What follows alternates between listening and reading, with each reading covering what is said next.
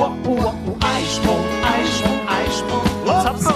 Wer hätte das gedacht? Moin und herzlich willkommen zu unserem Podcast Happy Eisprung, Schwanger aus dem Bauch heraus. euer Podcast für eine intuitive Schwangerschaft. Ich bin Sunny, schwanger mit dem zweiten Kind und habe unendlich viele Fragen. Und ich bin Andrea, Mutter von vier Kindern und Hebamme und habe alle Antworten für euch parat. Schön, dass du dabei bist. Wir wünschen dir viel Freude mit unserem Podcast. Ja, willkommen zu einer neuen Folge und somit auch zu einer kleinen Miniserie an Erfahrungsberichten. Denn wir haben uns mal ein geschnappt, beziehungsweise auch äh, nur die Mama und haben mal darüber gesprochen, über Geburtsvorbereitung und deren Geburtsgeschichten. Und ja, den Start macht meine Freundin Inga Hanker. Ich durfte Inga ein bisschen ausquetschen über ihre Geburtsvorbereitung für ihr zweites Kind. Und ja, warum Inga? Sie hat nämlich gesagt, wenn ich es schaffe, hinterher zu sagen, das war eine gute Geburt, dann schaffe ich alles, dann habe ich in meinem Leben nie wieder eine Ausrede, etwas nicht zu schaffen. Ja, und da war ich natürlich total neugierig, was Inga denn nun gemacht hat. Äh, vor allen Dingen, was hat sie vielleicht auch anders gemacht, von der ersten zur zweiten Schwangerschaft. Äh, und vor allen Dingen, wie war dann jetzt die Geburt? Schafft Inga denn jetzt alles äh, in ihrem Leben, beziehungsweise gibt es keine Ausreden mehr? Und ja, dieser Erfahrungsbericht ist äh, sehr, sehr ehrlich, sehr, sehr authentisch und es deckt sich auch vieles mit dem, was wir in Folge 35 über die drei Säulen der Geburt ähm, gehört haben. Da hat Andrea ja ihre drei Säulen vorgestellt. Das sind ja geistig, mental und körperlich. Bei geistig geht es vor allen Dingen darum, sich ja Wissen anzueignen, sich zu informieren über die Schwangerschaft, über wie verläuft eine Geburt, was kann alles passieren dass man äh, vorbereitet ist, immer jeder so viel, wie, er, wie es für einen gut tut. Ja, dann haben wir die mentale Vorbereitung, also da geht es vor allen Dingen darum, ja, wie kann ich mich gut entspannen? Das heißt, sich einfach auch gut zu kennen, wie man denn gut entspannen kann, wo man vielleicht aber auch, ich sage jetzt mal, Angst vor hat oder wo vielleicht auch noch ein bisschen eine Blockade ist, vielleicht auch aus früheren Zeiten. Und dann die körperliche, und das könnt ihr euch bei Andrea vorstellen, was das ist. Das ist natürlich Sport, Sport, Sport. Viel Bewegung halt, dass man sich einfach ja fit für die Geburt macht. Dazu habe ich äh, auf meinem Instagram-Kanal Happy Family Living auch mal eine Umfrage gemacht, wie ähm, ja denn bei euch so die drei Säulen ankommen, beziehungsweise was das für euch heißt. Also ganz, ganz viel. Ich sage jetzt mal von übertrieben 100 Bücher lesen zu einfach nichts machen einfach nur schwanger sein. Genau, und diese Umfrageergebnisse findet ihr bei uns in unserer Facebook-Gruppe und dann könnt ihr ja mal schauen, ja, wo ihr euch so einordnen würdet. Und jetzt geht's aber erstmal los mit dem Erfahrungsbericht mit Inga. Kleine Anmerkung, das Interview ist schon ein bisschen älter. Das heißt, es ist nicht mehr alles, also ganz wenige Sachen sind einfach nicht mehr aktuell. Und wer aber wissen möchte, was Inga ja jetzt gerade so macht und anstellt, findet sie ähm, bei Instagram, bei Facebook, aber auch auf ihrer Webseite Inga Hanker. Und die Links dazu findet ihr in den Show Notes. Genauso auch zu unserer Facebook-Gruppe. Ja, und jetzt wünschen wir euch erstmal ganz viel Spaß bei dieser Folge. Und wir starten mit einer ganz persönlichen Vorstellung von Inga und der Frage, ja, wer ist Inga denn? sagen wir so, ich habe so alle Seiten. Es ist auf der einen Seite wirklich, es sind die Wenger Boys, es ist äh, Schützenfest. Ich mag Oktoberfest. Es tut mir leid, ich bekenne mich schuldig. Ich trinke sehr gerne Bier, ich trinke auch sehr gerne Wein. Nur nicht, wenn ich äh, schwanger bin oder stille, natürlich nicht. Ja, und auf der anderen Seite, sagen wir so, äh, bin ich eigentlich, was, was so auch was Spiritualität angeht und Meditation und vor allen Dingen persönliche Weiterentwicklung, ist es mir wahnsinnig wichtig und es ist ein Riesenteil meines Lebens. Mhm. Aber ich versuche es immer auf mich anzupassen und für mich, ähm, ich glaube, für mich ist es eine sehr bodenständige Art und Weise, die, die für mich funktioniert. Mhm. So. Und hast du diese Persönlichkeitsentwicklung, ist das jetzt erst so seit ein paar Jahren oder hast du das schon eigentlich immer in dir gehabt und jetzt ist dir das eher so bewusst geworden? Nee, es ist tatsächlich, es begleitet mich seit ich boah, 14 oder 15 bin. Ah, okay. Also ewig lange. Es ist quasi damals passiert, als ich zehn war, haben sich meine Eltern getrennt. Mhm. Und das ist eine richtig, richtig üble Trennung geworden. Und das hatte meine Mutter nicht auf dem Schirm. Und mh, mm, mein Vater, so, so im Detail, ähm, ist es schwierig, das zu erklären, aber es endete halt damit, dass ich mit 14 den Kontakt zu meinem Vater komplett abgebrochen habe mhm. und wirklich ähm, wahnsinnig viel Verantwortung übernommen habe, für die ich eigentlich viel zu, viel zu klein war. und sehr, sehr viele Dinge einfach auch erlebt habe, wo ich jetzt sagen würde, ja, das ist einfach traumatisch. Also es ist, es ging um, um Alkoholismus und viele Sachen. Ich stand halt total zwischen den Fronten, habe dann wirklich erlebt, was es bedeutet, in einem Familiensystem zu leben, in dem keiner mal aufgeräumt hat. Mhm. So, und mein Vater ist halt, sagen wir so, der hat mir sehr, sehr viel äh, Schuld gegeben dafür, dass es ihm nicht gut ging.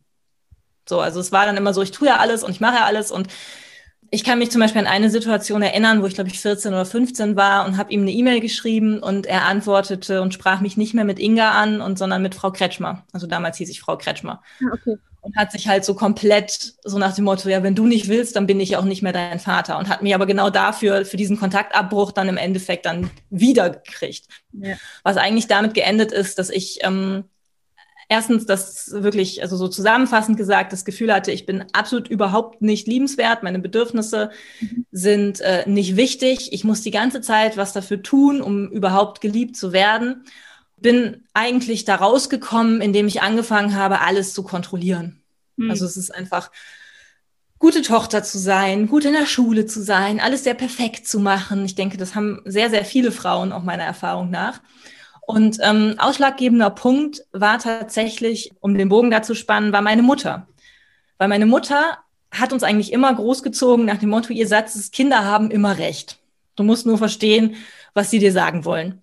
Mhm. Die war halt so, ich war dann, keine Ahnung, irgendwie so zwischen elf und 14 und alle anderen haben gesagt, ja, ist die Pubertät. Ist einfach nur die Pubertät. Und meine Mutter hat immer gesagt, nein, es ist nicht die Pubertät. Das kann nicht sein. Meine Tochter ist nicht mehr da. Die ist einfach nicht mehr da. Ich, ich kann die nicht mehr erreichen. Und hat dann aber nicht aufgehört, quasi mit mir da auf die Suche zu gehen und eigentlich dafür zu kämpfen, mich zurückzuholen. Ja. Also so im übertragenen Sinne. Also es war wirklich, wirklich so, auch ähm, große Strecken einfach meiner Kindheit und Jugend, wo ich wirklich sage, ich habe ich hab versucht zu funktionieren, aber ich war quasi nur noch wie so eine, wie so eine Hülle. Mhm. Und meine Mutter hat versucht, quasi mich da rauszuholen auch zwischendurch mit sehr viel Verzweiflung. Wir haben uns gestritten. Also das war wirklich teilweise übel. Es stand mal die Polizei vorm Haus, weil die Nachbarn die gerufen haben. Also richtig, richtig, richtig, ähm, richtig krass, auch mit Bedrohung von Seite meines Vaters und so weiter.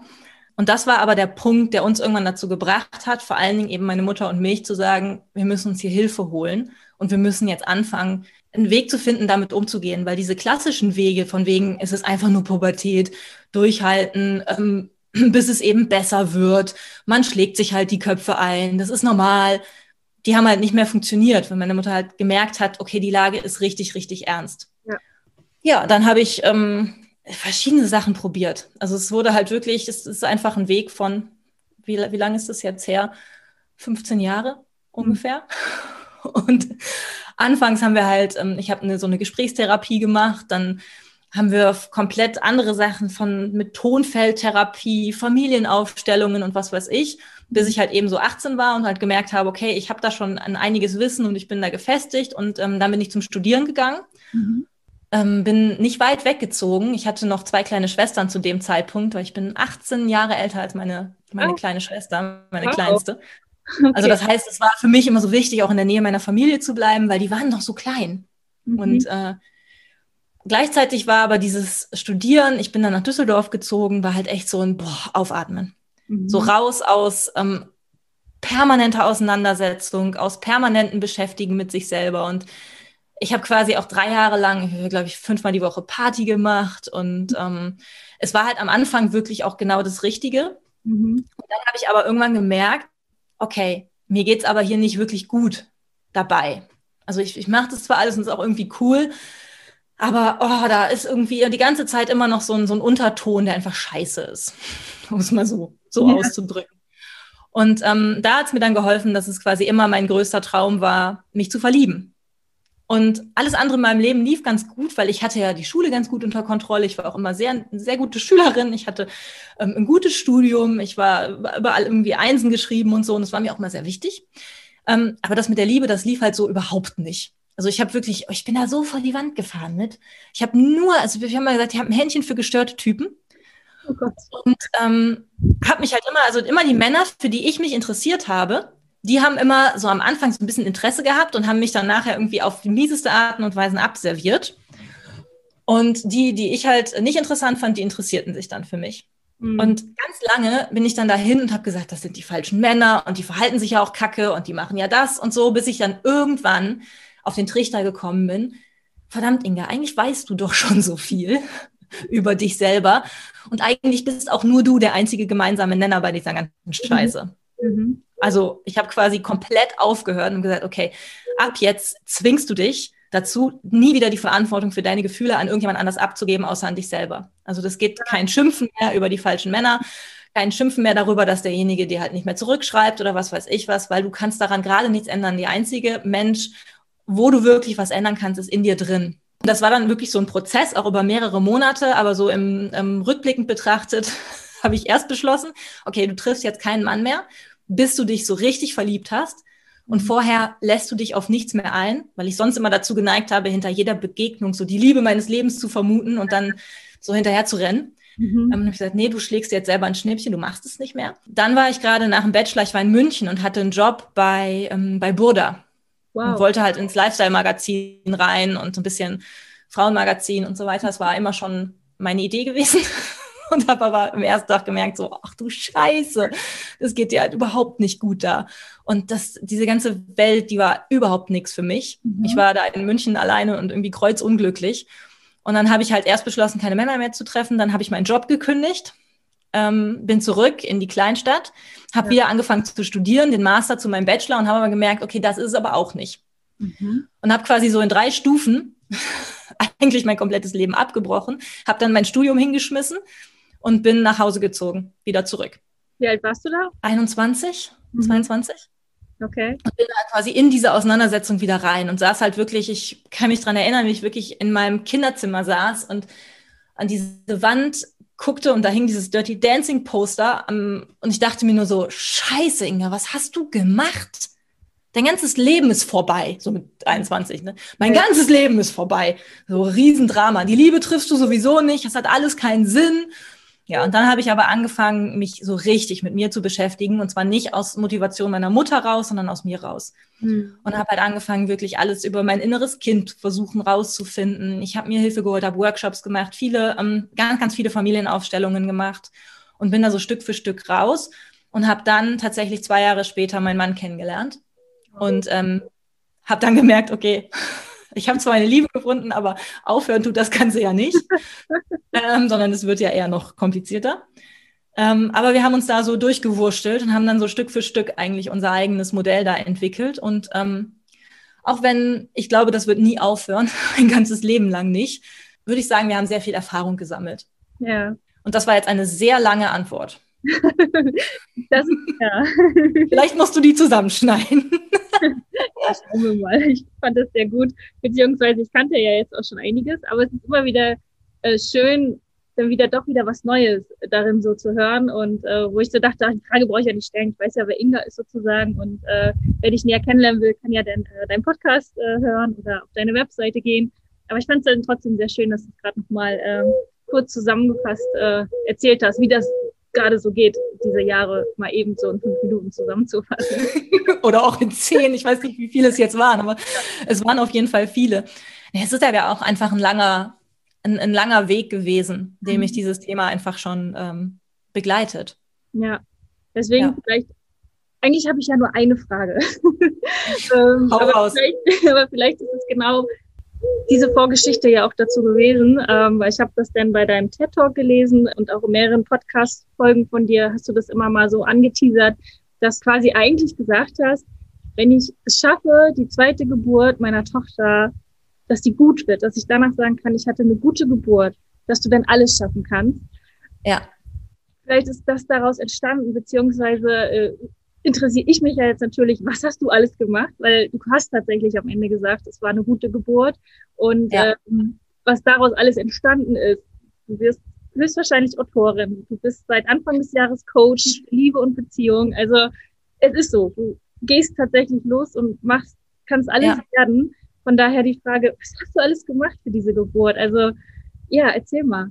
Vielleicht dann noch mal so ein bisschen vorher anfangend. Jetzt, ich habe so meine, meine Vorgeschichte so erzählt, dass ich ein Riesenthema mit Kontrolle habe.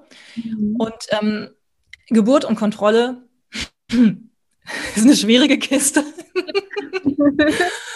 und das habe ich in meiner ersten Geburt ähm, sehr gut erfahren. Das heißt, ich, ähm, ich habe dann meinen Mann kennengelernt, dann haben wir uns da durchgewurstelt und ähm, ich glaube aber, wir kannten uns drei Jahre, dann bin ich schwanger geworden. Wir waren damals auch schon verheiratet, also ich war quasi auch sofort nach der, nach der Hochzeit, dass wir gesagt haben, so, ja, jetzt können wir auch Kinder kriegen. Es hat sofort geklappt und ich bin schwanger geworden und war dann erstmal, ich war über, erstmal überrascht davon. Gesagt, oh, scheiße. Ja, ich wollte das, aber das ist jetzt so, das war dann so, dass es jetzt so schnell klappt. Oh Gott, jetzt habe ich hier so einen Menschen in mir drin und so. Und am Anfang merkst du es ja in der Schwangerschaft gar nicht. Da fühlst du dich ja irgendwie noch, du, du merkst ja keine Tritte und nix. Und das war für mich so abstrakt. Und gleichzeitig diese körperliche Veränderung, die mit so einer Schwangerschaft ja nun mal auch einhergeht und vor allen Dingen auch diese emotionale Veränderung mit allem, was da in einem passiert, diese, diese permanente Veränderung war für mich eine Riesenherausforderung. Weil auch schon vorher, wie gesagt, meine ähm, Umgangsstrategie mit, mit dem Leben umzugehen, war sehr viel, die Dinge zu kontrollieren und sehr wenig, mich wirklich darauf einzulassen. Und das habe ich im Vorfeld immer schon ganz gut geübt, aber so die Schwangerschaft, die war schon so, ähm, ja, keine Ahnung, wie nennt man das, ein Meisterstück. Ja.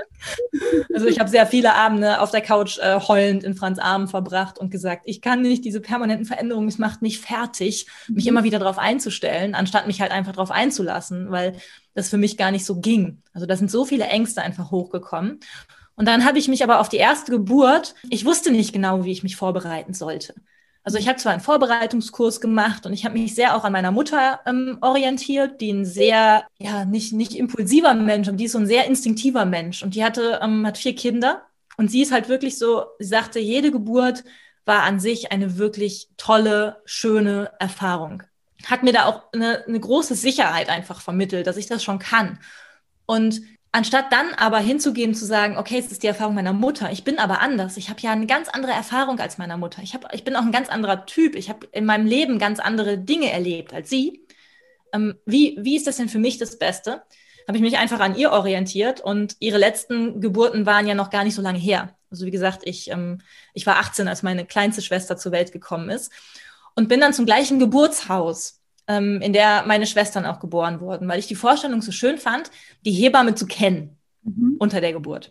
Ich wollte halt irgendwie so eine Sicherheit zu sagen, ja, wenigstens, wenn ich mich da schon so öffnen muss und so, dann will ich ja wenigstens den Menschen, der mit mir in einem Raum ist, dann will ich irgendwie wissen, wer das ist. Ja. ja. Und dann bin ich halt in dieses Geburtshaus, habe da auch den Vorbereitungskurs gemacht und habe ansonsten aber auch nicht viel gemacht, sondern eher so, ja, das wird schon, das kommt schon irgendwie raus. Mhm. Und gleichzeitig hatte ich aber auch eine Wahnsinnsangst. Dann ähm, ist, ist Freya, ist es quasi passiert, dass sie drei Wochen, also wirklich am Tag, als sie kein Frühchen mehr war, und der, das war quasi der Tag, wo sie dann auch im Geburtshaus zur Welt kommen konnte. Das war dann für mich so irgendwie der Startschuss. Und dann war auch so, ich hatte so ein bisschen vorzeitige Wehen, hatte mich immer geschont und an dem Tag habe ich gesagt, boah, jetzt machst du wieder Workout und jetzt ist auch scheißegal, jetzt kann dieses Kind auch kommen. Ich hatte also wirklich keinen Bock mehr, schwanger zu sein.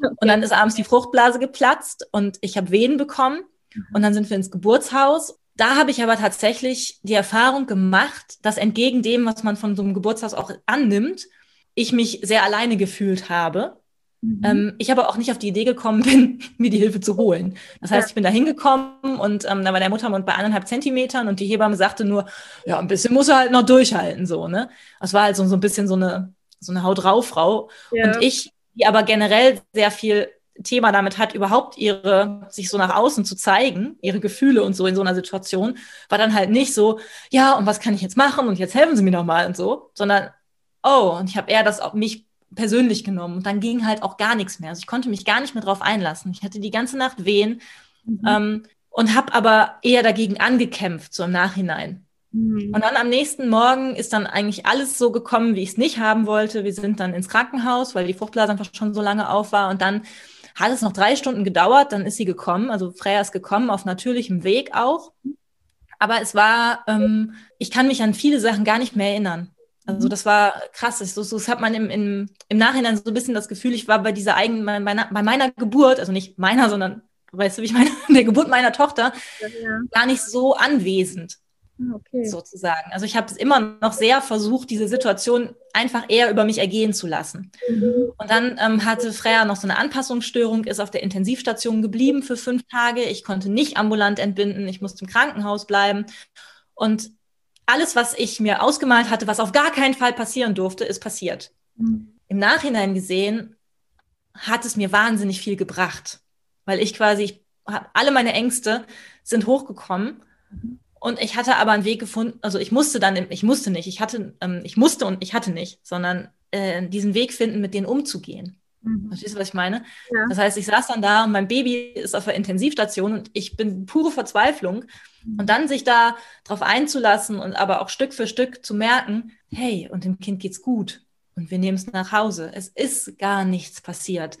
Oh, und ich kann die Kontrolle abgeben. Und das hat mir, glaube ich, ähm, so in den Start äh, als Mutter total geholfen, weil das war so, also wir waren dann zu Hause und ich habe das Gefühl, ich hatte noch nie was anderes gemacht. Und das war total schön. Mhm.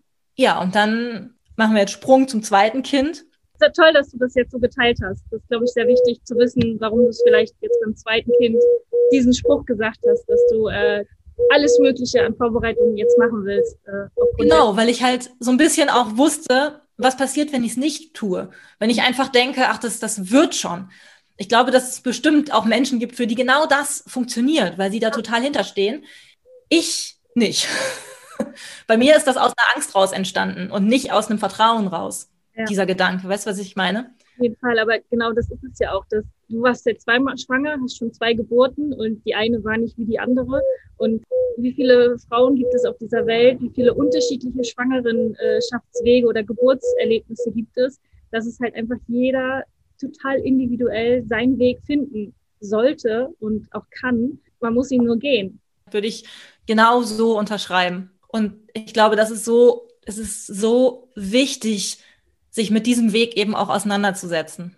Und nicht einfach zu sagen, ach, das ist schon immer so passiert, das passiert irgendwie, sondern wirklich sich zu fragen, was, was will ich, so wie du das auch am Anfang erzählt hast, was, was will ich und was kann ich dafür tun, damit das passiert.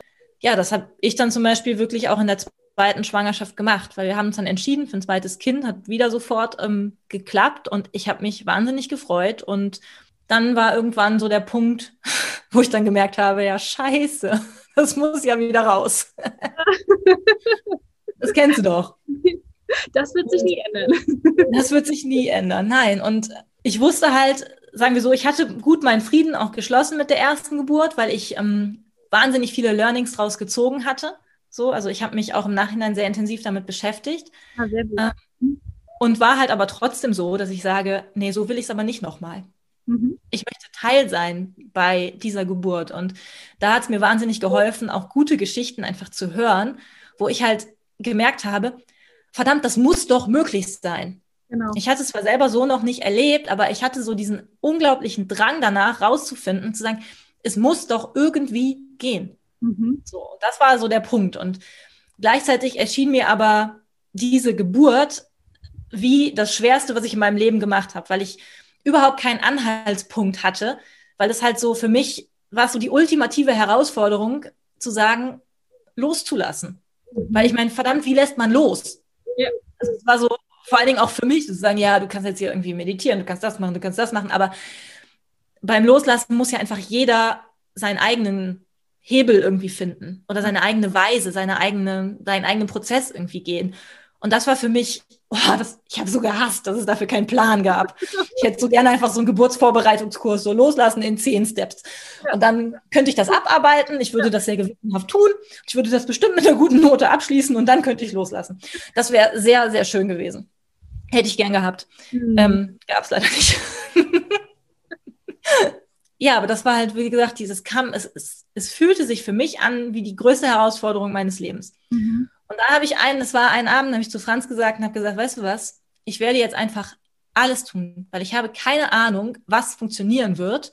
Ich werde jeden Tipp annehmen und ich werde alles umsetzen. Und ich werde mich jetzt volle Kanne mit dieser Schwangerschaft beschäftigen und mit dieser Geburt. Und wenn ich dann es schaffe, hinterher zu sagen, das war eine gute Geburt, dann schaffe ich alles. Dann habe ich in meinem Leben nie wieder eine Ausrede, etwas nicht zu tun. Wurde mir dann hinterher zum Verhängnis, weil dann musste ich es wirklich ja. machen. Aber jetzt ist quasi dann auch deine eigentliche Frage, was habe ich denn gemacht? Ähm, ich habe einfach irgendwo angefangen. Ich habe mir halt Bücher geholt. Kann, mm. stopp. Ja. Als du das gesagt hattest, von wegen, ich fange jetzt an, mich mit allem Möglichen zu beschäftigen. Welche Woche warst du da ungefähr? Boah, ich glaube, das war früh. Das war dritter Monat oder so. Also es war gerade so, wo ich, wo dann Übelkeit wurde weniger. Mhm. Also ich hatte in der ersten Schwangerschaft, die war super, da hatte ich auch keine Übelkeit und nichts. In der zweiten Schwangerschaft, das war relativ extrem. Ähm, und da war dann so gerade, ich habe so Luft gekriegt, habe gemerkt, so boah, ich werde wieder normaler, in Anführungszeichen. Ja. Und dann kam aber sehr, sehr schnell auch die, da kam einfach die Angst Ja. vor der Geburt. Und in dem Zuge, wo die Angst kam, habe ich mir dann gesagt, ja gut, du hast jetzt zwei Möglichkeiten. Entweder du lässt dich jetzt von dieser Angst lähmen und lebst irgendwie so einen Alltag, der einfach nur noch geprägt ist von dieser Angst, weil ich meine, das steht dir bevor. Oder du beschäftigst dich jetzt und gehst da volle Kanne rein. Okay, gut. Und Also dann habe ich mich, ein halbes Jahr bis zur Geburt, wo du losgegangen genau. Mhm. Und es war dann auch mal, also es ist jetzt nicht so, dass ich äh, sechs Monate Vollgas jeden Tag mir die volle Dröhnung äh, gegeben habe an Geburtsvorbereitung, sondern es wurde dann immer mal mehr und mal weniger und natürlich zum Ende hin auch ähm, einfach mehr. ja. Mit was hast du und- angefangen? Ich habe angefangen, ich glaube, mit dem, mit dem Buch Babybauchzeit von Nora Imlau. Mhm. Ähm, ich hatte in der ersten Schwangerschaft, ich habe über die Schwangerschaft immer wahnsinnig viel gelesen. Ähm, von sehr alternativen Sachen bis hin zu sehr medizinischen Sachen, also so alles. Und habe mich dann aber entschlossen, ähm, diesem Drang nochmal zu widerstehen und zu sagen, hey, du nimmst dir jetzt ein Buch und du gehst das, machst das Stück für Stück mit und das Buch ist gut. Und ich glaube, das ist für mich ähm, relativ wurscht, welches Buch es im Endeffekt ist. Aber dieser erste Punkt ähm, war eigentlich zu widerstehen, mich komplett verrückt zu machen und mir von allen Informationen alles so reinzuholen, die ich ja eh schon wusste, weil ich habe es ja in der ersten Schwangerschaft alles gelesen, ähm, sondern mich darauf zu beschränken und wirklich das in dieses Gefühl zu kommen und mir selber jeden Tag Zeit dafür zu nehmen, für diesen Gedanken und diesen Zustand, hey, ich bin schwanger, hey, ich kriege hier gerade ein Baby Mhm. und mich damit aktiv zu beschäftigen. Das war so ein bisschen der, der erste Punkt. Cool. Ähm, zweiter Punkt war, dass ich mit Franz zusammen sehr intensiv diese erste Geburt nochmal reflektiert habe, sowohl vom Gefühl her, aber auch vom Kopf her und vom Verstand her. Und wir wirklich überlegt haben, was hat im Endeffekt zu was geführt? Mhm. Also das ist das große Thema. Ich habe mich nicht wirklich drauf eingelassen, aber dann auch so rauszufinden und zu sagen, hey, hast du dich überhaupt damit beschäftigt, wen du dabei haben willst? War es dir überhaupt wichtig, wer dabei war? Das sind dann so Erkenntnisse, wo ich halt dann beim zweiten Mal gesagt habe, es war mir so scheißegal, wer, wer bei meiner Geburt dabei war. Mhm. Es war mir so egal, das konnte ich mir vorher gar nicht vorstellen. Aber ich war quasi so bei, bei Freyas Geburt, ob da jetzt ein Arzt dabei war, ob da jetzt eine Hebamme dabei war, es war mir egal. Es war Mhm. mir einfach egal. Und dann habe ich halt überlegt und gesagt, ja gut, aber wenn das dir doch gar nicht so wichtig ist, was ist dir denn dann wichtig? Mhm. Habe halt dann wirklich gemerkt, ja, Franz ist mir wichtig. Mir ist wichtig, dass eine ambulante Geburt, ähm, dass es eine ambulante Geburt werden kann. Mir ist es wichtig, dass ich nach Hause kann. Ja. Mir ist also so hauptsächlich wirklich mein Mann und mir ist es eigentlich wichtig, dass ich so weit wie möglich in Ruhe gelassen werde Mhm. eigentlich das, was ich beim ersten Mal überhaupt nicht gedacht habe, weil da hätte ich mir noch mal so viel mehr Anleitung gewünscht und vielleicht wäre auch eine andere Hebamme ganz anders damit äh, umgegangen. Aber für die zweite Geburt war dann so, dass ich gesagt habe, okay, was, was waren die Punkte? Und ähm, dann war halt auch das Ding, dass es das Geburtshaus mittlerweile gar nicht mehr gab. Okay. Also so, ich konnte also nicht einfach so auf Ursprungsplan zurückgreifen, sondern ich musste mich jetzt aktiv damit beschäftigen, wo soll dieses Kind zur Welt kommen. Mhm. Und dann bin ich wirklich über mehrere Wochen auch jede Variante durchgegangen. Also es war keine Entscheidung zu sagen, so, wir machen das jetzt so, Mhm. sondern ich bin ähm, hingegangen und gesagt, was ist mit einer Hausgeburt? Was ist mit einer Geburt im Hebammenkreissaal? Was ist mit einer Geburt im anderen Geburtshaus? Was ist eine Geburt mit einer Geburt im Krankenhaus in Kempen? Ohne Kinderklinik, ganz kleines Krankenhaus, total klassisch, nichts Besonderes, nichts Alternatives. So, alle durchgegangen und ich bin tatsächlich am Ende im Krankenhaus in Kempen gelandet. Ah, spannend, okay. Was ich für mich überhaupt nie gedacht hätte, aber es war tatsächlich einfach der Umstand zu sagen, ich vertraue mir. Mhm. Ich vertraue einfach mir und ich nehme einfach für mich das, was am, am einfachsten ist, wo ich ein gutes Gefühl bei habe, wirklich dahin zu gehen und zu sagen, ich konzentriere mich nur auf, auf mich, was, was ich machen kann. Und das Umfeld, das ist mir gar nicht so wichtig. Das war für mich persönlich diese Entscheidung. Und dann haben wir uns dieses Krankenhaus quasi angeguckt und ich hatte einfach nur ein gutes Gefühl dabei. Ja, So, und wir waren dann auch noch zum Beispiel in einem anderen Kran- Krankenhaus mit einem Hebammenkreissaal, was halt alles ein bisschen alternativer und so weiter war. Und das war aber auch weiter weg. Und für mich war das einfach so eine reine Bauchentscheidung, dann zu sagen, nee, ich gehe einfach nach Campen ins Krankenhaus. völlig normal. So, wo ich immer gedacht hätte, das mache ich nicht. Ich mache das wie meine Mutter zum Beispiel mit Geburtshaus oder mit Hausgeburt oder so. Aber es war einfach ein gutes Gefühl. Und das Ja. war lustig. Also ich habe mich selber sehr überrascht Ja. Und, ähm, du hast ja gesagt, mit Franz äh, hast du dir das auch angeguckt und auch gesprochen. Wie wart ihr sofort auf einer Wellenlänge? Musstest du ihn sozusagen äh, überzeugen oder inwiefern hat er dich da komplett 100 Prozent entscheiden lassen? Das ist eine, ist eine gute Frage. Also er hat mich ähm, 100% entscheiden lassen. Er wäre, glaube ich, auch jeden, jeden anderen Weg mit mir gegangen. Aber Franz ist halt vom Typ her wahnsinnig pragmatisch. Und für den war Campen sowieso die erste Wahl, weil ist halt am nächsten an uns ran. Ähm, ich gehe nicht davon aus, dass mit dem Kind was ist, weil so, wozu sollten wir eine Kinderklinik brauchen? Das war natürlich Erfahrung vom ersten Mal. So, oh, da war die Kinder, Kinderklinik schon ganz gut. Ähm, aber sagt er, wieso sollte dann jetzt das schon wieder passieren? Also das ist ja, ist ja Blödsinn. Es geht doch alles gut. Wir gehen jetzt dahin, dann kriegen wir unser Kind, dann gehen wir wieder nach Hause. Also so ist Franz halt drauf. Meiner ist auch so. Sagen, was, was soll denn da passieren? Dir geht's gut, alles, wir können doch jetzt in den Flieger steigen, alles gut. Ja, genau.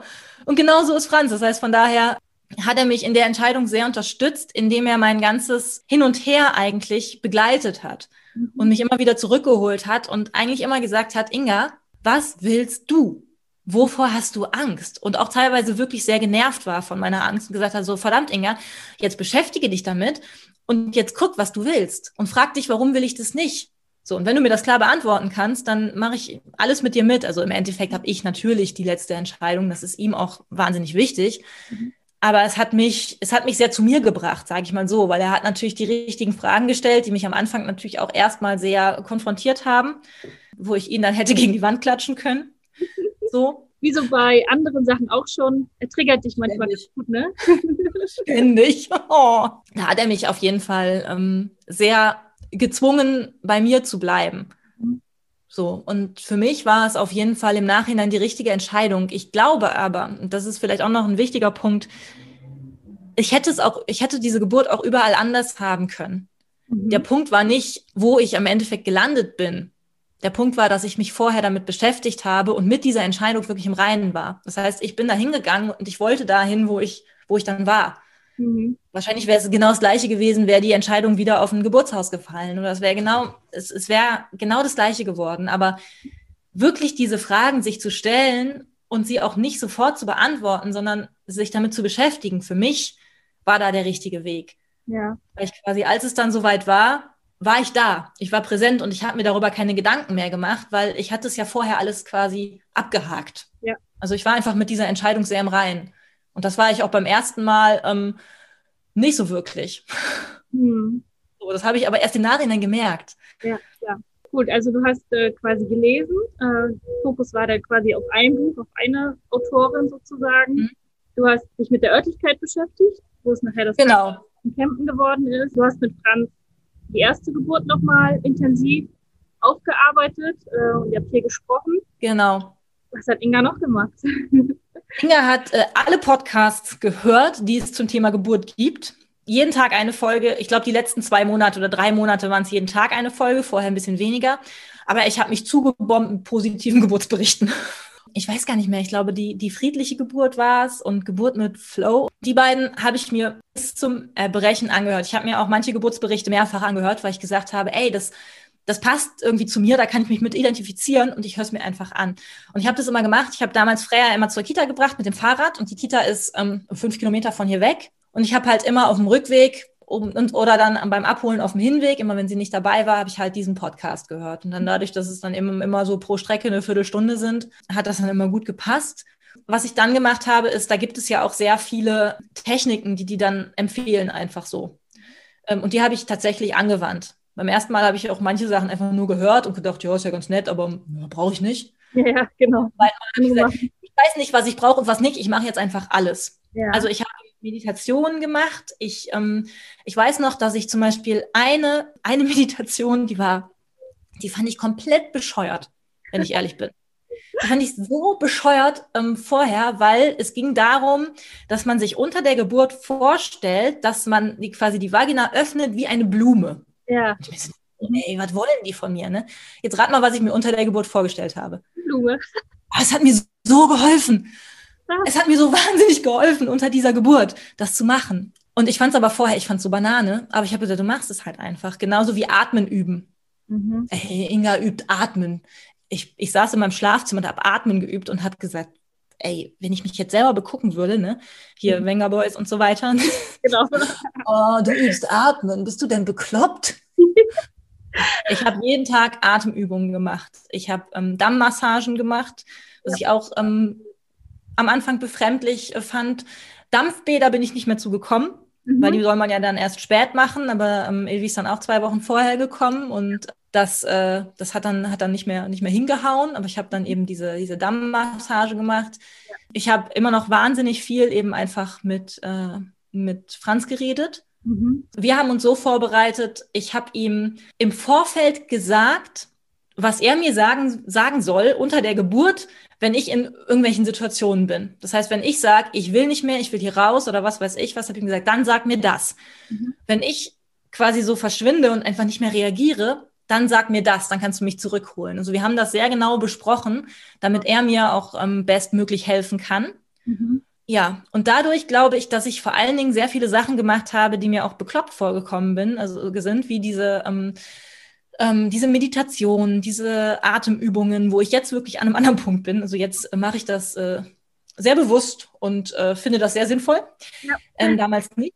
Aber dadurch ist es mir quasi dann auch unter der Geburt sehr leicht gefallen, einfach zu machen, ohne zu denken. Ja. Also die Hebamme sagte mir im Anschluss, sie wird diese Geburt nie vergessen, weil ich hätte da ja wahr, wahre Turnübungen voll, vollzogen. Aber ich bin da halt, ähm, ich habe mich dann irgendwie ich hab mich gegen die Wand gedrückt. Ich habe mich wirklich an Franz Arme gehangen und hing dann wirklich so in, in der Hocke und habe mich aber einfach, ich habe das einfach gemacht und ich kam mir nicht mehr so blöd vor. Ja. Ich habe quasi eigentlich meine, meine Überwindung schon trainiert. Ja.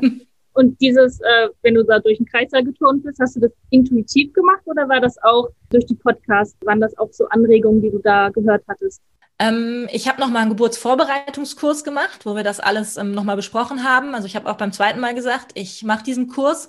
Diesen klassischen Geburtsvorbereitungskurs oder hast du Ja. einen den klassischen? Nee, im klassischen. Einfach wieder, ich habe mich wirklich so komplett Basics, Campen, Elternschule hier bei uns im Ort, irgendeine Hebamme kannte ich nicht, keine Ahnung. Ich habe es einfach gemacht, weil ich ähm, gedacht habe, es geht mir ja weniger um das Wissen als um diese Beschäftigung damit. Mhm. da haben wir quasi auch so Übungen gemacht und so. Und ich habe mich aber schon während dieser Übungen, da musste man sich dann auch wieder an den Hals von seinem Mann hängen und dann mit den Ballen und was man so auch immer. Mhm. Und dann war immer so, wer macht es vor? Und alle so, dü, dü, dü, dü, dü. Und ich habe mich halt dann auch überwunden und habe dann jedes Mal gesagt, ja komm, dann mache ich halt so. Und alle so, ah, die Inga, die kann das ja schon, die kennt das ja. Weil es waren natürlich nur Erstgebärende da, Ah, okay. ähm, weil viele machen ja dann gar keinen Kurs mehr. Mhm. Und für mich war das halt aber auch wirklich wie so ein, ich mich da Stück für Stück einfach auch drauf einzulassen und zu merken, hey, ich kann diese Kontrolle aufgeben. Und ähm, was immer mein Thema war, es ist nicht, nicht komisch, es ist auch nicht lächerlich, es, diese Kontrolle ist gar nicht notwendig. Mhm. Die ist nur in meinem Kopf notwendig. Und das habe ich quasi vorher, glaube ich, trainiert. Mhm. Und deshalb unter der Geburt waren es tatsächlich keine Übungen, glaube ich, die ich, also die habe ich zumindest nicht bewusst so gemacht wie im Geburtsvorbereitungskurs, sondern total intuitiv. Auch immer irgendwie bei jeder Wehe dann irgendwie eine andere. Aber die Tatsache, dass ich das vorher mal gemacht hatte und mich überwunden hatte, das einfach zu tun und ähm, auch das durchaus vor Leuten zu tun und das überhaupt nicht schlimm war, sondern es ist ja gar nichts passiert. Diese Erfahrung hat mir wahnsinnig geholfen. Und ich finde das immer so spannend, dass man dann so denkt, also man selber denkt, was denken die anderen? Dabei weißt du das ja überhaupt nicht. Du kannst es überhaupt nicht beeinflussen, was andere denken. Und wahrscheinlich in dem Fall, wie du gerade sagtest, wenn da nur Erstgebärende waren, die waren wahrscheinlich total dankbar, dass Inga gesagt hat, okay, ich mach vor, ich mach das oder so, ne? Du warst wahrscheinlich Ja. Äh, Total. Und die waren, ähm, da habe ich aber auch selber gemerkt, es kommt ja auch drauf an, wie man das macht. Also wenn jemand sich zum Beispiel hinstellt und singt, das ist ja so, so eine ähnliche, so, so eine Situation, Kontrolle total aufgeben, ich zeige mich jetzt, auch wenn ich nicht singen kann. Und das ist ja, wenn man das zum Beispiel zuguckt und bei jemandem empfindet, wenn da jemand steht und dem selber das total peinlich ist, dann ist es seltsam zuzugucken. Wenn da aber jemand steht, der mit voller Überzeugung total schief singt, dann kann das wahnsinnig inspirierend sein. Definitiv, ja. Und das ist, glaube ich, auch, sagen wir so, ich habe tatsächlich dieses Loslassen irgendwie geübt. Mhm. Und alles, was eigentlich meinen Weg gekreuzt ist, also ich habe ähm, hab auch irgendwelche Tees getrunken, Mhm. ja, wie gesagt, diese Visualisierungsübungen gemacht. Ich habe mir positive Affirmationen in mein Tagebuch reingeschrieben mit ich habe eine gute Geburt, ich lasse los, ich bin voller Vertrauen.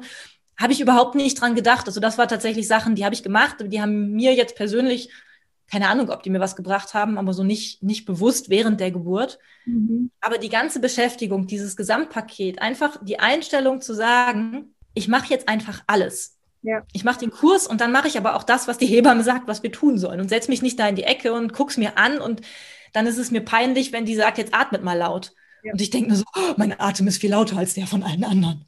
Sondern dann atme ich halt. Ja, und äh, wo du es gerade sagtest mit Tees, ähm, hast du auch bei der Ernährung das anders gemacht diesmal? Nee, tatsächlich nicht. Also ich habe ein paar Leinsamen dann irgendwann gegessen. Mhm. Ich habe ein bisschen auf meinen Eisenwert geachtet, weil der war in der ersten Schwangerschaft so richtig toll im Keller und habe dann halt so ein bisschen zwischendurch Saft getrunken und so weiter. Aber ernährungsmäßig habe ich mich tatsächlich äh, sehr wenig beschäftigt. Mhm. Muss ich ganz ehrlich sagen. Sehr, sehr gesund, glaube ich, äh, bis auf den Kaffee. Hast du den eigentlich weggelassen in der Schwangerschaft? Nee. und Ingwer und Kaffee, das gehört einfach zusammen. Ingwer und Kaffee. Nee, es war tatsächlich so, dass ich ähm, in den ersten drei Monaten keinen Kaffee trinken konnte, weil mir schlecht war.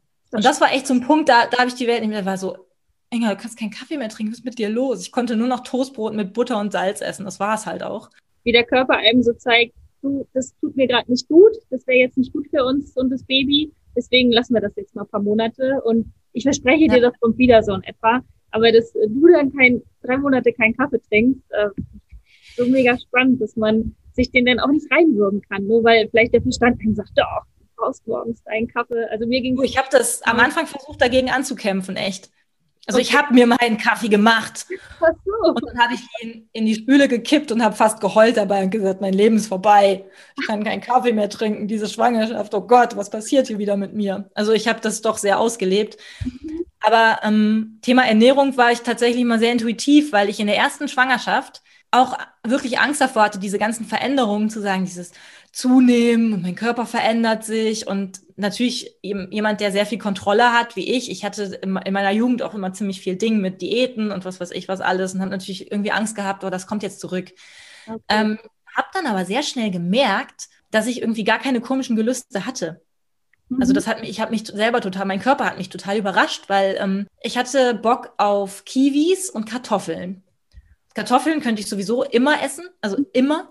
Aber ich hätte Bock, ich hätte, ich hätte mich von Kiwis und Kartoffeln ernähren können. Das habe ich dann auch eine Zeit lang gemacht. Okay. Und ich habe halt irgendwann gemerkt, dass, dass auch mal Tage kamen, wo ich so wahnsinnig Heißhunger auf Süßigkeiten hatte.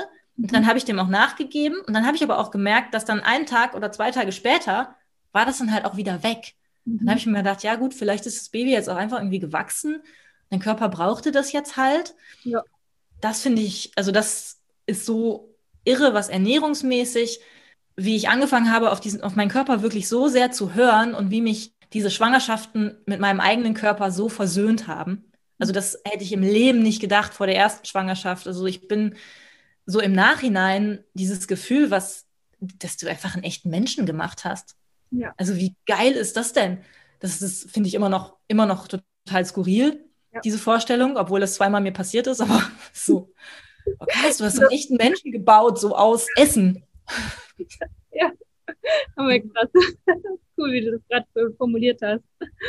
Und dann noch die Frage, weil ich das ja auch mitbekommen habe bei dir, dass du äh, zum Beispiel, wenn du mal eine Pause brauchst, wenn du einfach äh, nicht mehr denkst, dann machst du ja auch manchmal 100 Burpees oder gehst mal eine Runde laufen sozusagen. Also Inga ist auch sportlich unterwegs.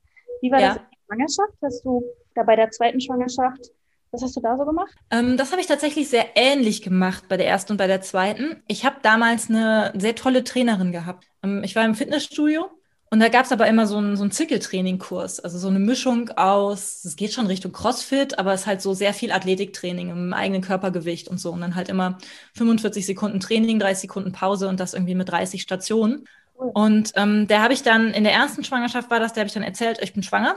Und dann sagte sie, okay, du hörst ab sofort sofort auf, deine geraden Bauchmuskeln zu trainieren.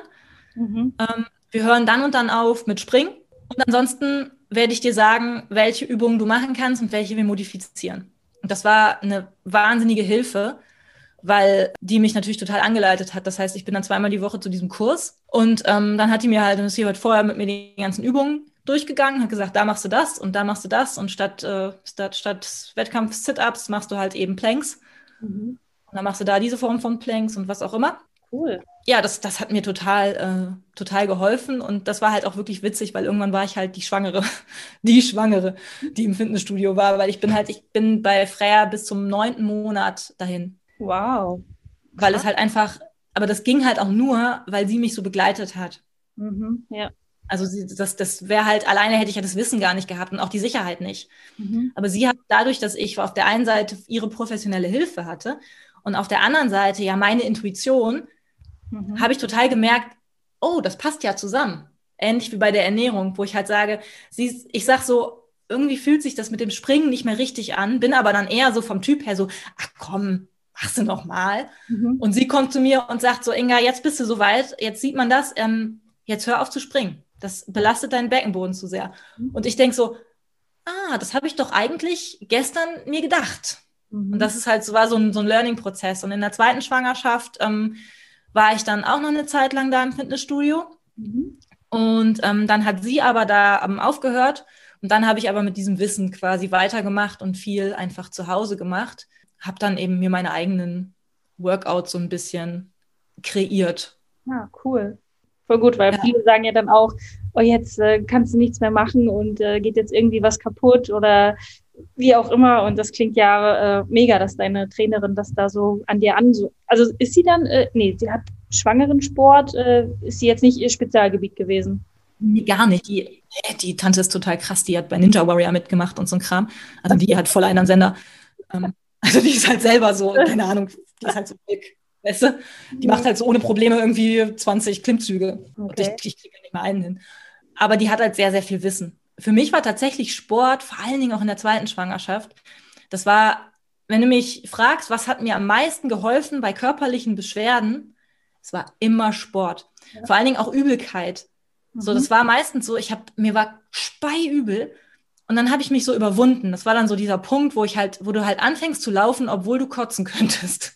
Und also ich habe dann bin dann nicht gelaufen, bin nicht joggen gegangen oder sowas, aber ähm, ich habe dann halt mich irgendwie bewegt auf meiner Matte und habe dann halt eben meinen Morgen abgemacht oder meine zumindest erstmal so zehn Kniebeugen oder irgendwie sowas und habe dann gemerkt so, boah, es wird besser. Ja.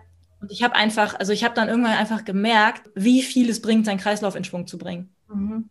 Also mir, ich hatte immer Kreislaufprobleme viel in der Schwangerschaft. Ich hatte immer so eine Flasche Apfelsaft dabei, wo ich halt immer mal so einen Schluck nehmen konnte, um einfach ein bisschen Zucker da reinzukriegen. Und das hat mir immer geholfen. Also immer bei, bei Übelkeit, bei, boah, bei, auch bei Erschöpfung. Mhm. Mich bewegen. Das Ich habe mir immer die Regel gesetzt, ja genau, ich habe mir gesagt, wenn du nach fünf Minuten, also wirklich auch nur fünf Minuten, du machst fünf Minuten, stellst jetzt einen Timer und diese fünf Minuten, die machst du. Du musst nicht viel machen, aber du musst dich bewegen und du bleibst dran, auch wenn du kurz vor Kotzen bist. Mhm. Ich war so oft kurz vor Kotzen, das war eigentlich eher Dauerzustand. Okay. Und wenn du nach diesen fünf Minuten das Gefühl hast, du hörst auf, es geht nicht, dann hörst du auf. Aber wenn du das Gefühl hast, boah, es wird ein bisschen besser, dann machst du einfach weiter. Ja. Und ich glaube, ich habe zweimal aufgehört. Ach krass. Ich finde das voll gut, dass du das so erzählst, weil das ist ja leider oft so die Krux, ne? Man denkt, es geht einem nicht Ja. gut oder es tut irgendwie was weh und dann lieber erstmal hinlegen auf der Couch und nichts tun. Und das predigt ja letztendlich auch jeder Physiotherapeut oder jeder Arzt so, dass jede nächste Bewegung dir eigentlich hilft, dass es dir besser geht. Was Ja. Im ersten Moment so, boah, Alter, mir geht's schlecht, ich will mich jetzt nicht bewegen. Aber dann Ja. im Nachhinein so, okay, das tat mir genau gut, äh, mich dann zu bewegen. Und ich finde es voll gut, dass du das auch nochmal so gerade von dir aus jetzt so erzählst, weil wenn du das anderen so rätst, manchmal dann sagen die so, ja, Sunny, ganz ehrlich, nee, da will ich auf die Couch und nichts machen. Und wenn man dann aber überlegt, wie lange eine Geburt sein kann, wie lange Ja. sie geht und wie körperlich anstrengend das ist, ähm, ich sage immer, es ist schon so ein Halbmarathon und den läufst du halt auch nicht aus dem Stand. Ne? Also ich würde Ja. die Idee kommen, mich anzumelden und einfach mal loszulaufen. Das, Gott, da würde ich zu mir sagen, sag mal, spinnst du? Da bereitet man sich halt auch drauf vor. Und deswegen ähm, sehe ich das auch immer so, dass man mit kleinen, und wenn, sich, wenn man sich einfach nur Schritte am Tag als Ziel setzt, dass man wenigstens so in diese Alltagsbewegung wenigstens reinkommt. Man muss ja nicht immer gleich einen Sportkurs besuchen oder halt äh, ein Workout machen, aber ja, so in Bewegung bleiben, auch wenn man schwanger ist. Ähm, Ja, und vor allen Dingen auch keine Angst davor haben. Ne? Also Mhm. so ganz viele, die dann wirklich sagen, so, oder zwickt's. Das ist nicht normal, ich setze mich mal lieber hin und zu sagen, ja, es ist aber in der Schwangerschaft ja auch normal, dass es zwischendurch zwickt. Und dann sind die Mutterbänder, die irgendwie gedehnt werden müssen. Und dann sind die Muskeln im Rücken überfordert. Und was ist denn da die Lösung? Die Lösung ist ja ganz sicher nicht, sich auf die Couch zu setzen, sondern die Lösung ist, diese Muskeln vielleicht auch zu entspannen, zu dehnen, zu trainieren. Das war aber auch für mich dieses Marathon-Beispiel ich weiß nicht, wie oft ich das gebracht habe. Auch meine Schwägerin ist jetzt gerade schwanger. Okay. Und die dann auch so, ja, ich weiß nicht, was ich kann, ich weiß nicht, was ich darf. Du kannst dir vertrauen. Wenn du das Gefühl hast, du musst jetzt aufhören, dann hörst du auf. Ja. Aber wenn du das Gefühl hast, es, es könnte gehen, es könnte vielleicht ein bisschen besser werden, probier es so lange aus. Ja. Und ich hatte zum Beispiel auch bei, bei Ilvi in der Schwangerschaft, bin ich einmal Fahrrad gefahren und ich habe irgendwann habe ich aufgehört, Auto zu fahren. Mhm. Ich kann dir gar nicht sagen, warum, aber ich habe kein, ich ich hatte ganz viel vorzeitige Wehen, also ganz viele Übungswehen, gar nicht vorzeitige Wehen, es waren immer Übungswehen. Und ich hatte so ein schlechtes Gefühl dabei, Auto zu fahren. Ich, boah, das ging nicht. Und das hat dann dazu geführt, dass ich einfach, also ich mache sowieso alles mit dem Fahrrad, aber dann bin ich nur noch Fahrrad gefahren. Mhm. Und alle immer so, Inga, der Bauch ist doch im Weg, wieso fährst du immer noch Fahrrad? Und ich so, ich kann nicht mehr Auto fahren. Es geht, es geht nicht. Es, ich kann das irgendwie vom Gefühl her irgendwie mit mir nicht vereinbaren. Ich habe immer das Gefühl, ich bin, bin kreislaufmäßig, ich, mich beschäftigt diese bevorstehende Geburt. Ich bin einfach so ähm, im besten Sinne labil. Mhm. Vielleicht verstehst du, was ich meine, ja. weil ich schon so, ja, ich habe ich hab mich schon drauf eingelassen. Und ich habe die Konzentration und diesen Fokus und diese Klarheit, die ich meiner, also fürs Autofahren brauche, für mich gefühlt, ja. die hatte ich nicht. Also es ist, ist, vielleicht auch ein banales Beispiel, aber ähm, ich habe das so empfunden. Ja, was auch wieder einfach dazu passt, auf sich zu hören und auf sein Bauchgefühl. Und es eigentlich völlig egal ist, ob du das irgendjemandem erklären kannst oder nicht, weil du musst es keinem anderen erklären. Und du musst schon gar nicht irgendjemandem Rechenschaft ablegen und dass man es ja eigentlich nur für sich tut und für keinen anderen. Das ja, ist eigentlich ein schönes Beispiel, auch wenn es äh, ja mit dem Auto vielleicht äh, jetzt nicht so greifbar für jemand anderen ist, aber für dich ist es ähm, ja völlig überzeugend gewesen, äh, nee, Autofahren nicht, aber Fahrradfahren und Vorteil hat es ja auch, du hast dich schön bewegt an der frischen Luft. Genau. Und vielleicht geht es jemand anders genau andersrum und dann ist das ja genauso richtig. Genau. Ja. Das ist halt so, ich glaube, das ist wirklich, das kann meine, meine ganze Vorbereitung ganz gut zusammenfassen, dieses Lernen überhaupt auf mich zu hören. Mhm. Lernen, mir nicht blöd vorzukommen. Lernen einfach alles auszuprobieren und alles zu machen und mich darauf einzulassen dann auch, selbst auf diese Blumenvorstellung. Ja. Weil im Zweifel dir kann ja keiner sagen, wie deine Geburt wird. Du ja. weißt nicht, was für Komplikationen vorkommen und so. Und mir hat es zum Beispiel auch total geholfen. Das ist noch ein Punkt, der mir einfällt. Ich habe mich auf alle Eventualitäten vorbereitet. Mhm. Meine Mutter sagt zu mir, Inge, hast du eigentlich, ein, das doch, hat doch mit Vertrauen nichts zu tun, wenn du sagst, was passiert, wenn ich einen Kaiserschnitt machen muss. Das war so meine Albtraumvorstellung, Kaiserschnitt. Mhm. Weil viele sagen ja irgendwie so, nee, ich mache einen Kaiserschnitt, das ist, das ist, meine Albtraumvorstellung ist Geburt. Und bei mir ist so, boah, wenn die mir den Bauch aufschneiden, ne, das ist so, oh Gott. Mhm. Aber ich konnte mich darauf einlassen, indem ich mich darauf vorbereitet habe. Das heißt, ich habe mit Franz auch ganz genau abgesprochen, wenn ich einen Kaiserschnitt machen muss, was passiert, wenn mit dem Baby irgendwas ist, fährst du mit dem Baby in die Kinderklinik und du rufst meine Mutter an, dass die zu mir kommen kann. Und, und solche Geschichten, okay. die ich quasi im Vorfeld abgeklärt habe, wo es für viele vielleicht sich anfühlt wie absolute Panikmache, Mhm. Also kann ich mir vorstellen. Mir hat das in dem Moment die Möglichkeit gegeben, mich einzulassen, weil ich wusste, alle Eventualitäten sind geregelt. Es gibt einen Plan für jede Eventualität. Wenn ich ihn nicht brauche, ist gut, aber wenn ich ihn brauche, dann ist er da. Ja. Das war für mich. Ja, und einfach dieses Vordenken ist einfach schon erledigt. Also ich hatte mein Beispiel, genau. wir haben halt einen weißen äh, Schweizer Schäferhund, Balu, der ist mittlerweile schon neun Jahre bei mir oder bei uns. Und ja das ist, ja, das ist wie ein Familienmitglied. Und logischerweise bei der ersten Geburt habe ich äh, der Wunsch war ambulante Geburt. Das heißt, Idealfall, wir fahren morgens äh, ins Krankenhaus und sind nachmittags wieder da. Sagt mir aber auch keiner, gibt mir ja auch keiner eine Garantie, dass das genauso kommt.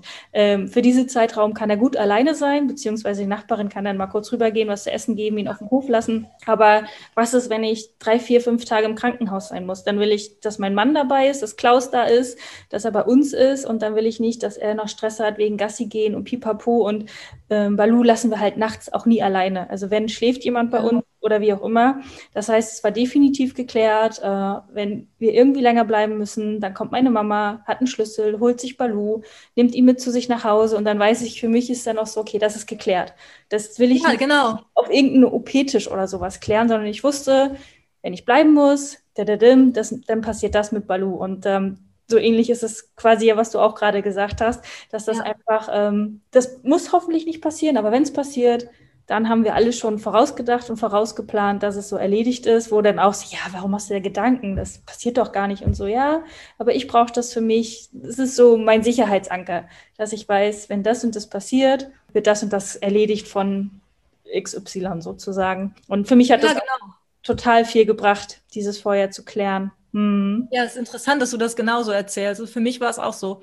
Ich bin tatsächlich so weit gegangen, ich habe ähm, PDA zum Beispiel, das war auch eins meiner Albträume, genau wie Kaiserschnitt, weil ich diese Nadel nicht, oh, ich kann das, ist, ich finde das eine ganz schreckliche Vorstellung für mich. Mhm.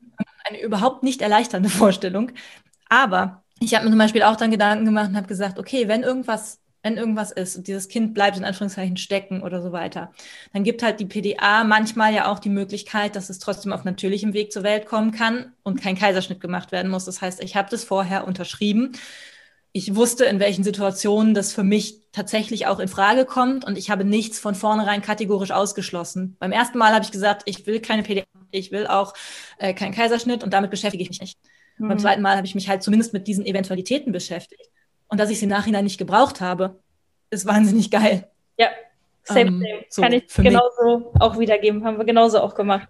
Es war einfach erledigt auf der Checkliste. Ähm, klar, hast du dir eine halbe Stunde vorher Zeit genommen, wo du sie eigentlich im Nachhinein nicht brauchtest. Aber für mich, fürs Loslassen auch wieder und im Vertrauen sein, hat es die halbe Stunde, dieses Aufklärungsgespräch oder wie das da hieß, war das für mich völlig in Ordnung, dass wir es vorher machen. Ja. Jetzt noch eine ganz spannende Frage. Ja, genau. Wir haben jetzt ja wie hast ja. du dich vorbereitet mit Sport, ein bisschen Ernährung, mit, deiner, mit deinem Partner zusammen?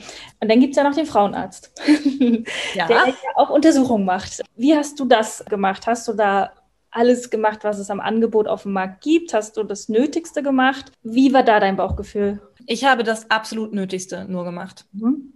Sagen wir so, ich gehe gar nicht so gern zum Frauenarzt. Mhm. Ich ähm, mache das, weil ich es äh, für sinnvoll erachte. Ja ähm, dass da zwischendurch jemand drauf guckt. Mhm. Ähm, ich habe auch einen sehr pragmatischen Frauenarzt. Also ich habe, ähm, habe zwischendurch auch überlegt, mir da mal einen neuen zu suchen oder so weiter, aber bin tatsächlich dann auch äh, zu dem Schluss gekommen und habe gesagt, so ja, du willst ja eh nur das Nötigste, du willst ja irgendwie gar keine Aufklärung oder großartig von, von dem. Der ist, ist meiner Meinung nach sehr gewissenhaft und deswegen bin ich da geblieben.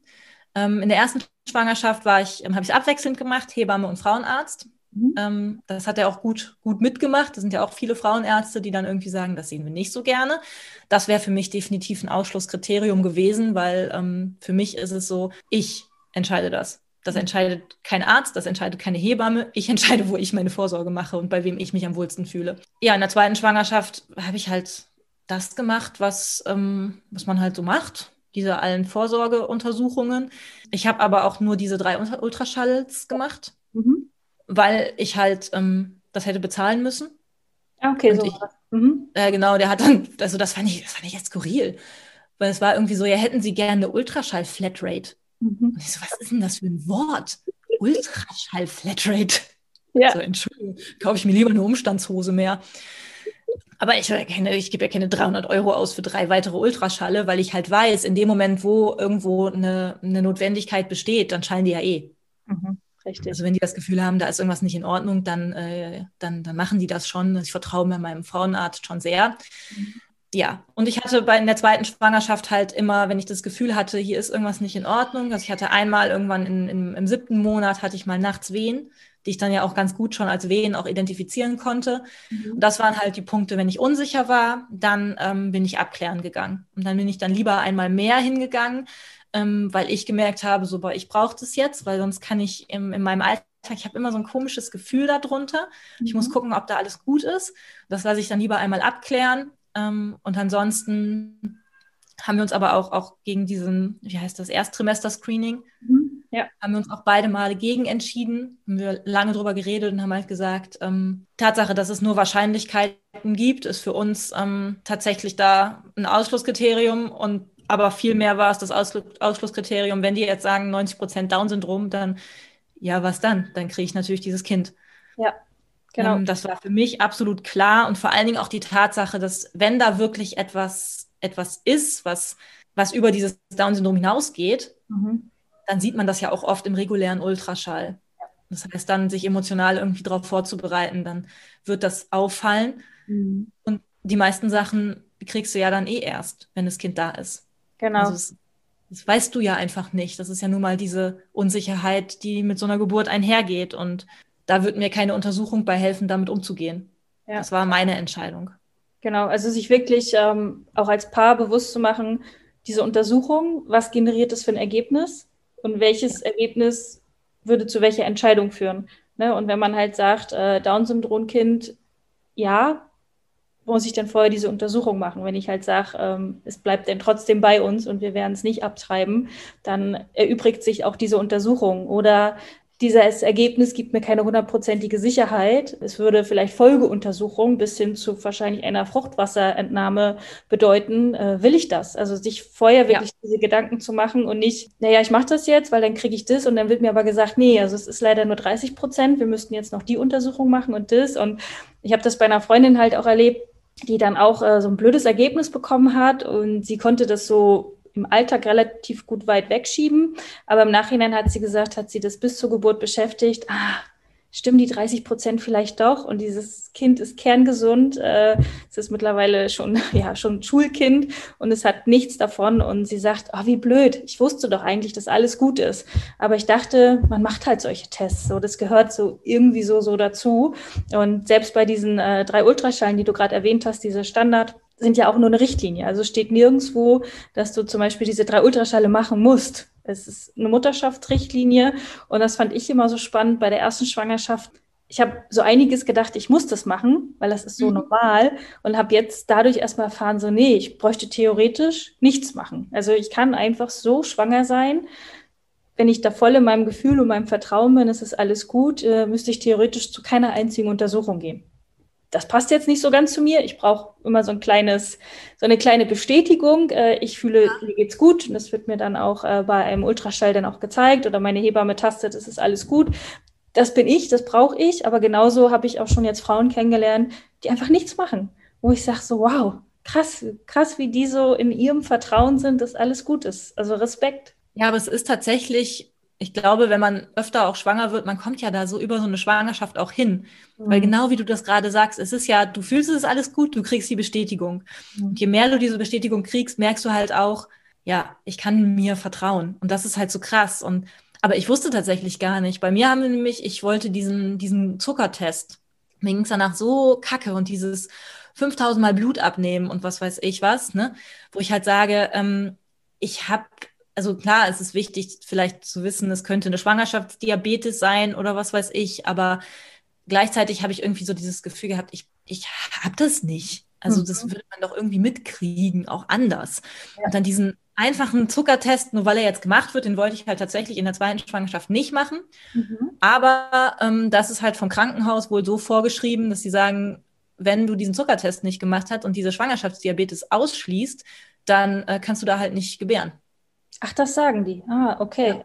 Also die nehmen das quasi als so nach dem Motto, die müssen sich wiederum rückversichern, dass du alle Untersuchungen gemacht haben, damit die nicht die Scheiße kriegen, wenn wegen irgendeiner Schwangerschaftsdiabetes Komplikationen sind, dann sind die nämlich in der Verantwortung. Ja, richtig. Das war dann der Grund, warum ich es dann auch gemacht habe. Aber ich, das ist zum Beispiel so ein, so ein Ding gewesen. Ähm, oh, mhm. Also das sind dann wofür? Ja, richtig.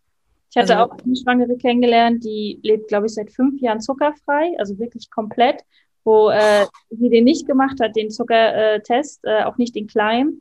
Und sie musste dann extra zu einer Diabetikerin-Beratung oder wie das heißt, ähm, und sich das nochmal bescheinigen lassen, dass sie bewusst darauf verzichtet, dass sie alle Konsequenzen trägt. Und da dachte sie auch so krass, was, was so auch einem mit einem so mental denn gemacht wird, dass du wirklich. Ja. Ne, du, du bringst dein Kind um. Ja, ja, so, so in etwa. Also, so ja suggeriert. Ja. Was total Blödsinn ist. Wahrscheinlich schützt du dein Kind, wenn du kein, nicht diese scheiß Lösung da trinkst. Die ist ja wirklich wahnsinnig eklig. Ja, stell dir mal vor, du hast fünf Jahre keinen Zucker. Und dann diese Lösung. Boah. Genau, richtig. Also ich esse durchaus relativ viel Zucker, glaube ich. Und ich fand die schon wahnsinnig eklig. Ja. Also ich war auch für, für, für zwei Tage oder sowas in Kombination mit diesem drei oder viermal Blut abnehmen oder sowas.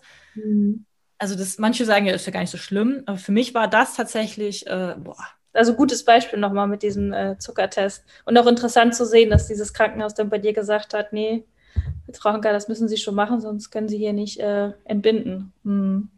Ja, also das ist hier quasi diese Standards an Untersuchungen, die dann eben da drin stehen in deinem Mutterpass.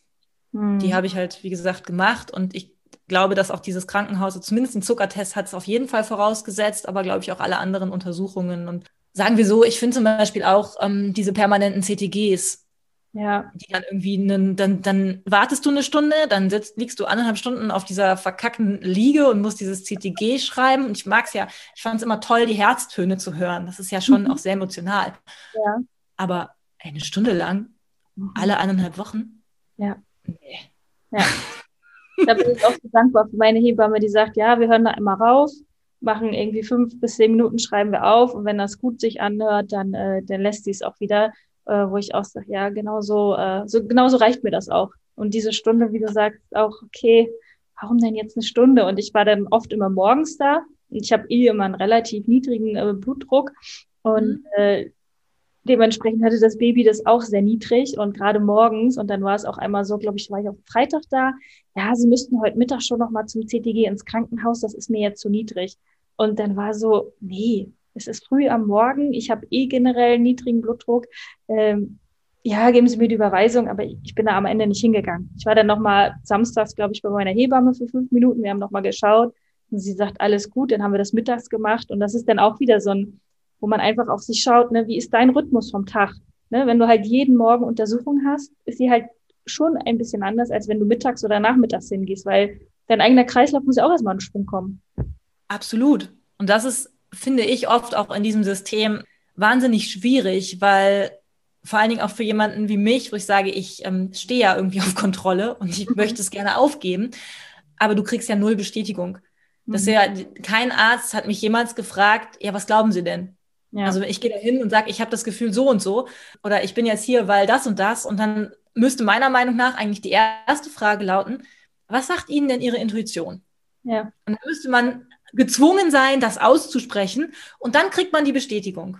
Mhm. Das wäre so eigentlich so ideal und ich glaube, dass es auch einige Hebammen gibt, die das so machen und die einen wirklich darin gut bestätigen, bestimmt. Ich habe es tatsächlich so noch nie erlebt. Mhm. Also ich war einmal ähm, das bei, bei meiner Kinderärztin. Das war ist eine komplett andere Situation. Aber da hatte die, die Freya, meine Große, die hatte einen Fieberkrampf. Das war mit, mit Krankenwagen, also richtig übel. Und Ja. ich hatte danach natürlich, ähm, eigentlich lasse ich sie fiebern. Also wenn die Fieber hat, dann hat die immer 39 Fieber. Also die hat keine Zwischentemperaturen, aber die ist halt quietschfidel. Mhm. Also das ist halt einfach ihr Körper, der so reagiert. Und ich weiß noch, dass ich dann da war und sagte, wenn ich dir ein Zäpfchen gebe, ich habe das am Anfang manchmal probiert, weil ich einfach solche Angst hatte, aber ich habe es nur verschoben. Also das heißt, ich habe es einfach verlängert, die ganze Sache. okay. Ich habe gesagt, ich weiß nicht, was ich tun soll. Ich habe Angst, aber ich verlängere das nur. Ich helfe meinem Kind nicht. Mhm. Und ich kann das gerade nicht entscheiden. Und die guckte mich nur an und sagte, Franka, Sie sind die Mutter.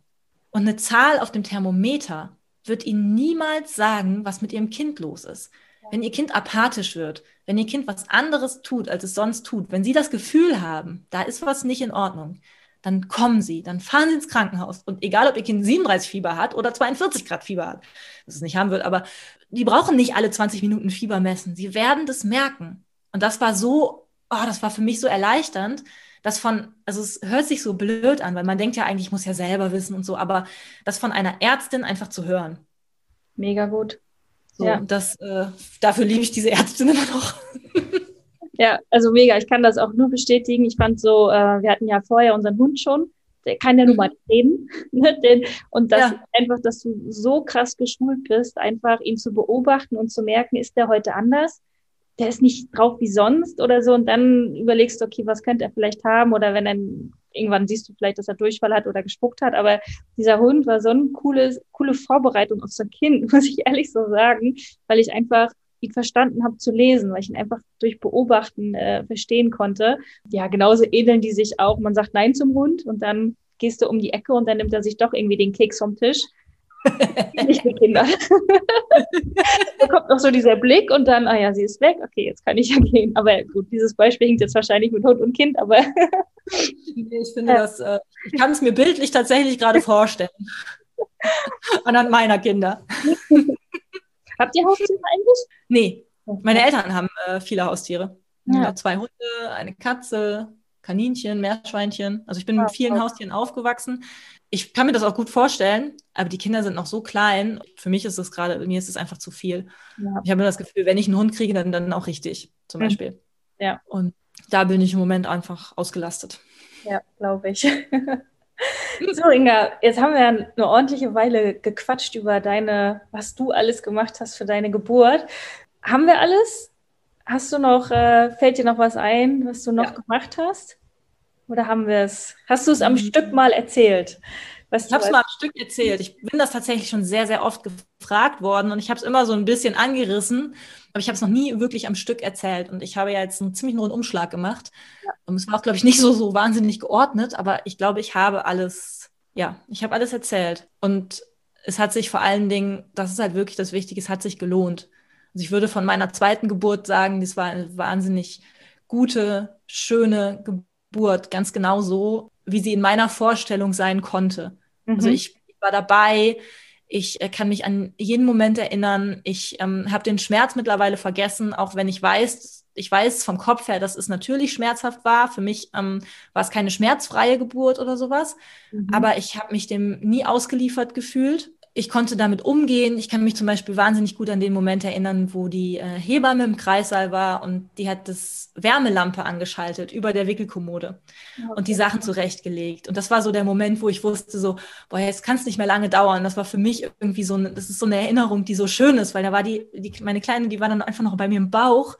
Mhm. Aber ich habe dieses Bild noch so vor Augen und dann war sie halt innerhalb von kürzester Zeit da. Also ich glaube, es waren vier Presswehen. Ah, okay. Wow. Also ganz, ganz, ganz äh, schnell, ganz, ganz, ja, richtig. Ich habe meinen Mann total vor Augen. Also ich habe, glaube ich, die ganze Geburt über seinen Blick nicht losgelassen. Also ich habe das, das alles zusammen gemacht und vor allen Dingen auch danach. Wir waren irgendwie mehrere Stunden dann noch im Kreissaal und die war die ganze Zeit, Ilvi war die ganze Zeit nur auf meiner Brust und war dann halt einfach da und es ging ihr gut und es ging mir gut und das, das dieses Erlebnis war für mich der Wahnsinn und ich bin im Nachhinein wirklich es hört sich vielleicht blöd an, aber ich bin wirklich stolz auf mich und wirklich dankbar dafür, auch für mich, dass ich mich getraut habe, ähm, so in diese Vorbereitung reinzugehen und dann auch wirklich hin bin und ich konnte mich drauf einlassen und ich habe mich selbst überrascht.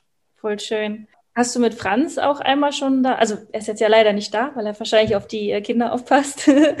Hat, äh, habt ihr mal im Nachhinein so drüber gesprochen, wie er die zweite Geburt, wie für ihn das war, wie er dich vielleicht auch dabei gesehen hat?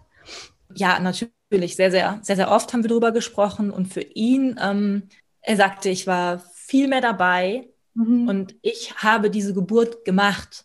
Mhm. die Geburt ist nicht mit mir passiert. Das war für ihn so der größte, größte Unterschied. Er sagte so, beim ersten Mal war es wirklich so, es ist über dich, es ist über dir zusammengebrochen und du hast versucht, irgendwie wieder Luft zu kriegen. Also so, so metaphorisch gesprochen. Ja.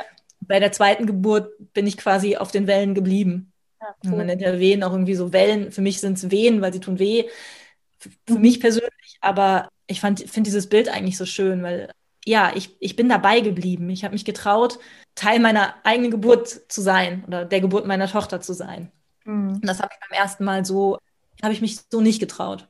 Ja, voll schön. Ja. Und diese Geburt, weil du sie genauso erlebt hast, wie du sie jetzt ja auch gerade beschrieben hast und weil du sie auch so wahrgenommen hast und Franz dir das ja auch so bestätigt hat, ja, ist ja nun mal der Spruch, wenn ich das schaffe, schaffe ich auch alles andere. Und wie sieht das jetzt bei Inga Hanker weiter aus? Sie ist seit Anfang des Jahres Coach. Der Genau. Weg zur Autorin ist auch geebnet. Ähm, Sag vielleicht noch mal kurz in ein, zwei Sätzen, wie es jetzt bei dir Ja, so Evi ist jetzt ähm, anderthalb Jahre alt, das ist ungefähr anderthalb Jahre her, Mhm. diese Geburt. Und acht Wochen nach der Geburt war dann Franz und hat gesagt, so, aber Inga, jetzt mach halt aber auch mal. Du hast gesagt, du schaffst jetzt alles. Und ich war beruflich, ich war Fotografin.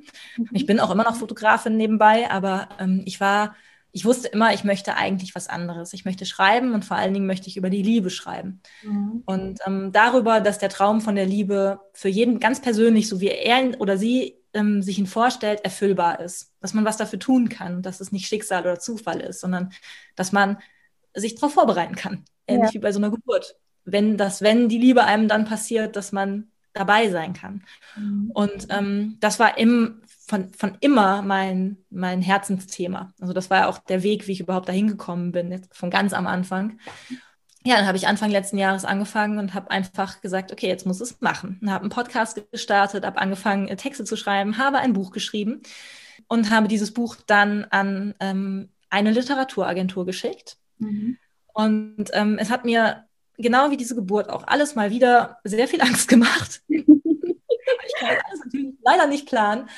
Ja, bin aber jetzt seit anderthalb Jahren dabei, habe eine Coaching-Ausbildung angefangen, bin jetzt seit Anfang des Jahres eben als, äh, versuche mich als Coach, was aber bis jetzt nie für dich auf dem Zettel gehabt, ne?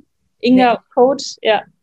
Ah, ich habe immer gedacht, so, boah, ne, diese tausend Online-Coaches, die da so aus dem Boden sprießen und dir versprechen, dein Potenzial zu entfalten, wenn du nur diesen einen Online-Kurs buchst, das, boah, ich fand das so ätzend.